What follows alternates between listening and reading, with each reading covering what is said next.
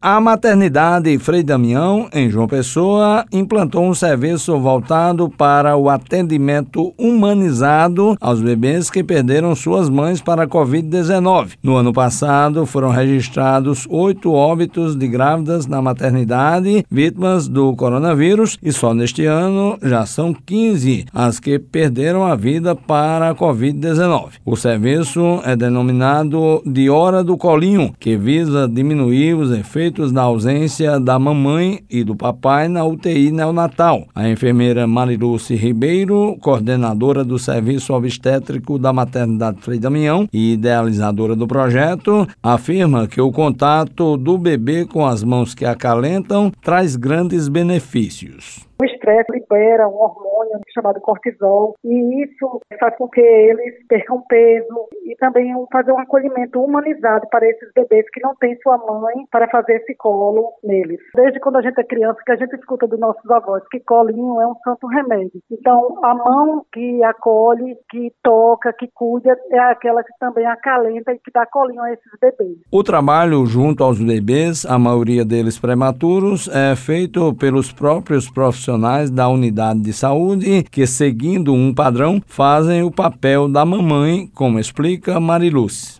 a enfermagem, que está 24 horas ao lado do paciente. Então, nesse momento que eles estão lá estressados, não tem uma hora específica, é a hora que o bebê precisa, que ele está estressado, então a gente se paramenta, eu fiz um protocolo operacional padrão. Então, o profissional de enfermagem, ele vai paramentado, né, com capote, máscara, luva, e faz esse contato com o bebê, colinho de amor, de acolhimento. Estudos revelam que o colo melhora a sensação da dor e de sua duração, diminui a frequência cardíaca com consequente sensação de relaxamento e até mesmo ativa os genes envolvidos no metabolismo e no sistema imunológico do bebê. Juarez Diniz para a Rádio Tabajara, uma emissora da EPC, empresa paraibana de comunicação.